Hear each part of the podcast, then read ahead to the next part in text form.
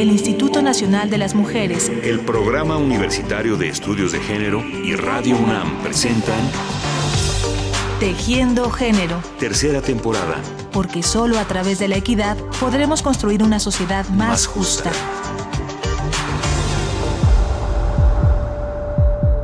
Hay tantas cosas que provoca la migración, sin embargo, no queda otra opción más que ese sueño americano. Mi nombre es Zoila Reyes Hernández y quiero contar mi propia experiencia del sueño americano. Yo salí de mi comunidad de origen, San Isidro, Vistahermosa, municipio de Santa Cruz, Nondaco, el 16 de enero del año 2008, con la gran ilusión de trabajar y ganar dólares americanos, como todos los que nos vamos. Ese día fue triste para mí. El corazón se me partía al dejar a mi familia. Una parte se quedaba con mis pequeños en casa y la otra mitad se iba sangrando conmigo en busca de unos dólares y de mis otros hijos. Obviamente también quería darme la oportunidad de escribir lo que había detrás de la mirada de cada migrante que va y que no dice nada cuando vuelve. Desde ese momento yo tenía una libreta y una pluma en la bolsa. Por la tarde del 16 de enero tomé el vuelo a Ciudad Juárez, Chihuahua.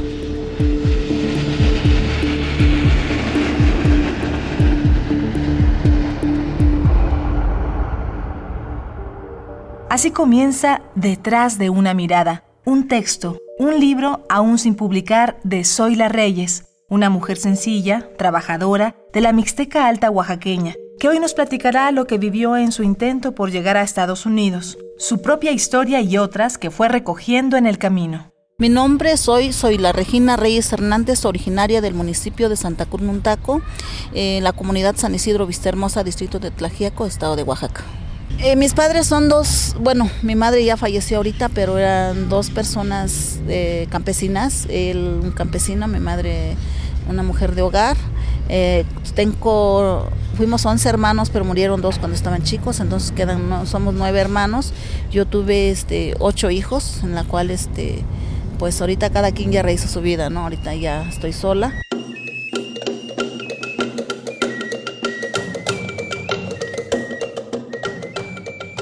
Mire, eh, mi comunidad es una comunidad humilde, eh, de lengua mixteca, en la cual pues ahí no hay empleo, ahí no hay este eh, trabajo, lo que obliga a la gente, a las familias, a veces familias completas, mujeres, niños a emigrar en busca del sueño americano para que a, a ver si pueden así conseguir trabajo y cambiar un poco la vida que llevamos allá.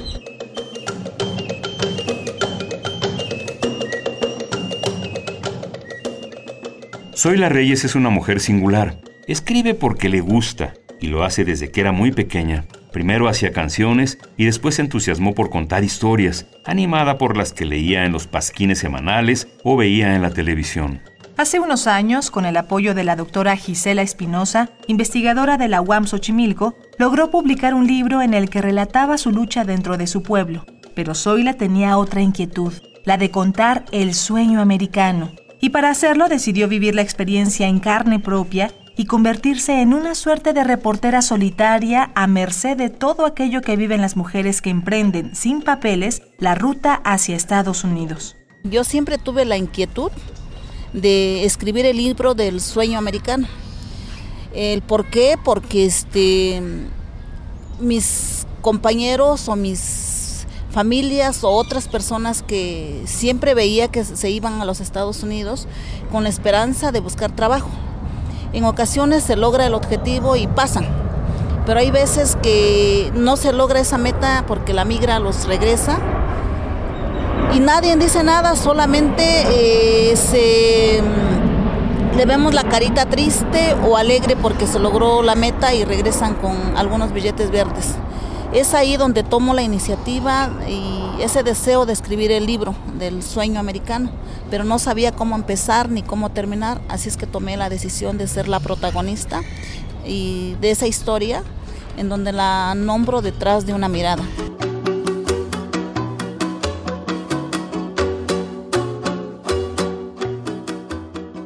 Salgo el 16 de enero, en mi mero cumpleaños salgo de mi casa y eh, hago ese viaje eh, buscando el sueño americano, 15 días batallando de ese, en ese paso, pero lo viví para contárselo a los demás. Aunque todos, todos me la pintaban de maravilla, yo sentía muchos nervios. Me dijo el señor que dejara la mochila, solo me podía llevar la chamarra, un suéter y el celular. Sin avisarle me llevé un peine. Lo demás me lo daría don Arturo cuando estuviera en el otro lado. Dándome mucha seguridad, salí de ahí y este hombre me entregó a otro corredor. Parecía yo mercancía de venta. Todos los intermediarios recibían un anticipo de dinero por el trabajo. Este me dijo, camine rápidamente sin ver para ningún lado. Y yo muy obediente. Anduvimos varias calles hasta tomar la ruta indicada. Al llegar a una tienda Oxo, el señor me hizo una seña para que bajara y nos metimos como si fuéramos a comprar. Era para disimular. Él me dijo, aquí se espera. Ahora viene una persona que le dará el brinco. Yo la cuidaré desde ese bordo. Detrás de una mirada, soy la Reyes Hernández. Yo quería informarle a mis compañeros, a mis compañeras, a mis propios hijos, a todos que cruzar esa frontera nos estamos jugando la vida pero hacerles entender que a lo mejor organizándonos acá, buscando eh, formas de como mujeres podíamos organizarnos, a lo mejor podíamos trabajar y aquí mismo, porque yo creo que sí, eh, sí hay, sí tenemos los medios, creo que tenemos los medios, pero no, no tenemos esa posibilidad de tenerlo, nadie nos da, nos habla el gobierno de, escucho, yo escucho en la tele, en los medios, en los radios, en la radio, en los medios de comunicación, dicen que ya no hay, este, hay un programa contra el hambre, pero yo no veo en dónde está ese programa, porque al menos por la Mixteca, donde está, hay mucha pobreza, demasiada pobreza, que a mí me gustaría ayudar a mis compañeras y no sé cómo, porque yo estoy en las mismas. De verdad no sé cómo porque yo estoy en las mismas. Crucé aquel río que el día anterior fue testigo de mis temores. Ahora ya sabía a dónde podía pisar. ¿De qué me sirvió? La mala suerte me seguía. Apenas salí a la brecha de terracería y ya me esperaban dos patrullas fronterizas. Yo casi no podía avanzar con el pantalón mojado. ¡Alto ahí! Y me quedé como hipnotizada, esperando a que los oficiales llegaran a mí. Levanta las manos, gritaron mientras me revisaban. Y otra vez, ¿traes droga? ¿Cómo te llamas? ¿A dónde vas? ¿Qué vas a hacer? ¿Con quién vienes? ¿No te da miedo? ¿No sabes lo que está pasando en Juárez con las mujeres? Les dije que estaba enterada de todo lo de las muertas de Juárez. ¿No tienes miedo? Sí, pero el hambre y la necesidad son más fuertes que el miedo. Detrás de una mirada, soy la Reyes Hernández.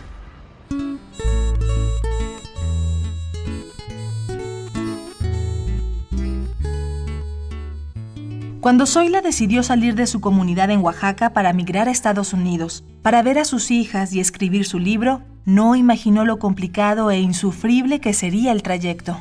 Intentó cruzar en tres ocasiones y la última le costó estar unos días en la cárcel, donde conoció otro tipo de miedo y otras formas de discriminación, pero donde también conoció a otras mujeres que se animaron a platicarle su historia. De verdad es muy duro cuando nos toca vivir una situación como la que yo viví, pero también yo creo que todavía no fue tan fuerte. Hay compañeros que todavía dicen que viven cosas muy fuertes, pero bueno, sí sufrí y, algo que yo estaba cayendo en depresión en la cárcel. Pero también me decía a mí misma, oye, Zoila, si tú quieres ser una buena reportera porque quieres el libro para publicarlo, tienes que estar en la guerra. Y ese, ese, ese valor me levantaba y decía yo, tienes que aguantar. Mi número de presa era WA33. Al abrirse la puerta hermética del tanque, recorrí con la mirada todo el espacio. El color azul de los muebles, pero sobre todo el color verde militar que adornaba todas aquellas mujeres. En su semblante pálido se veía dolor y tristeza y el autoritarismo del lugar. En esa observación rápida vi a una mujer güerita con la que me había topado la noche del segundo intento. El destino nos juntaba una vez más. Detrás de una mirada, soy la Reyes Hernández. Me pusieron un abogado de oficio y ese abogado fue quien me ayudó a, llevar este caso y este pero sí fue muy duro porque cada vez que teníamos este corte eh, que íbamos con un juez pues nos amarraban con esposas de pies y de manos y todavía un candado, que las manos no las podían ni mover ni para acá ni para acá, fue muy duro, porque si nos movían nos apretaba y así es, prácticamente todo el día nos tenían así hasta que regresara, regresábamos a nuestra celda. Entonces ahí donde, híjole, una compañera al ver esa situación de cadenas y candado en las manos, eh, para nosotros fue sorprendente, fue algo inaudito que nunca habíamos visto esto y la compañera cayó en un estado de crisis que ella lloraba y gritaba y decía, bueno, ¿qué van a hacer con nosotras? No sabíamos que iban, nosotros no sabíamos que nos iban a traer a una corte, sino pensábamos que nos iban a matar, porque porque las cadenas y eso? Porque era algo que nosotros nunca habíamos visto. Así de esa manera estuvimos este, yendo a la corte cuatro veces y a la de cuatro pues nos dan la sentencia de que estábamos libres y pedían ya que al juez que nos dieran libertad, eh, deportación inmediata para México. Pero ese día todavía nos castigaron, regresamos al condado y nos mantuvieron encerrados en un calorón, en la perrera que le llaman, nos encerraron a las a puras mujeres nos encerraron en el autobús, pero tiene una como perrera, como si fuera este eh, una tela bien forzada y nosotros encerrados ahí como perritos con un calorón insoportable porque no aguantábamos el calorón y además queríamos ir al baño y nosotros gritábamos, queremos ir al baño, sáquenos de aquí, pero ahí nos tuvieron encerrado mucho tiempo, como el último castigo que tuvimos y ya pues al otro día salimos ya para regresar a, ya para México.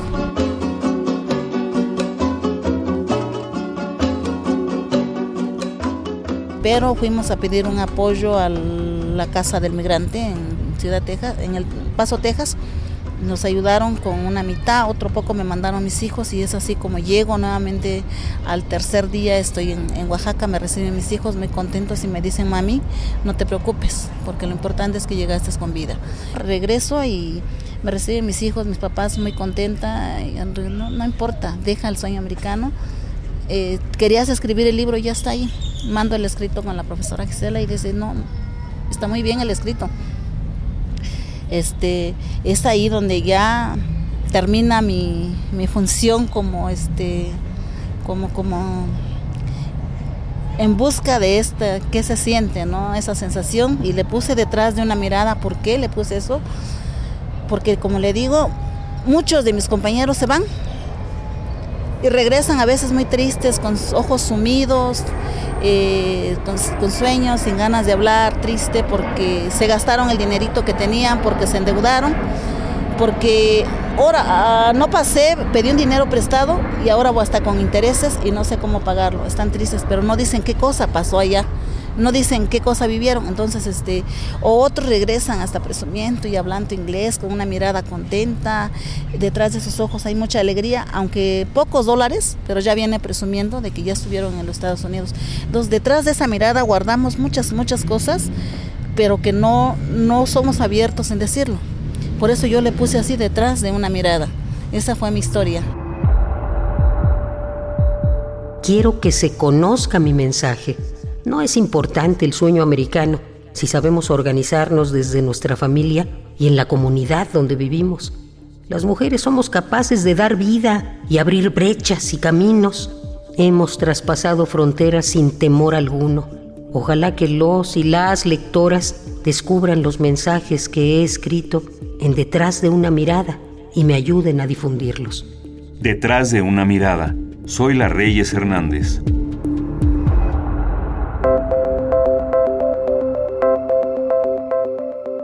La valentía, el brío y la fortaleza de Zoila Reyes son admirables al arriesgarse a vivir una complicada experiencia para contarla con su propia voz y desde su propia mirada. Nos sentimos privilegiados por haber podido conversar con ella y por haber recibido su texto detrás de una mirada que todavía está buscando ser publicado y convertirse en libro. Una tarde del pasado mes de septiembre, en un parque cercano al Metro Viaducto, tuvimos la conversación que ustedes acaban de escuchar con Zoila Reyes. Estaba en la Ciudad de México en busca de apoyo para ella y sus compañeras que intentan poner en marcha un pequeño negocio en la Mixteca. Llegó muy tempranito en la mañana, peregrinó de oficina en oficina y tomó el autobús de regreso por la noche. Con pocos resultados, pero con la fuerza de siempre. En un huequito de ese complicado día, platicó con nosotros. Muchas gracias a Zoila por la plática, por los relatos, por el ánimo. Mucha suerte. Valemos mucho como mujeres, tenemos, debemos tener nuestra autoestima muy alta, aunque parece que eh, el mundo se nos viene abajo, pero dice, por ahí un dicho que mientras la noche es muy oscura es porque ya va a amanecer. Y también dice el otro que Dios aprieta pero no ahorca. Creo que tenemos que somos muy chingonas, la verdad, yo le digo así a mis compañeras, somos muy chingonas, solamente tenemos que buscarle y, y buscarle la puntita de la madeja del hilo para ver cómo desenredarla y cómo salir.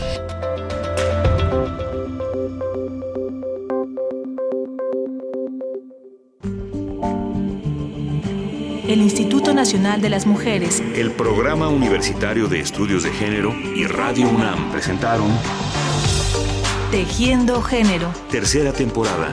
Porque solo a través de la equidad podremos construir una sociedad más, justa.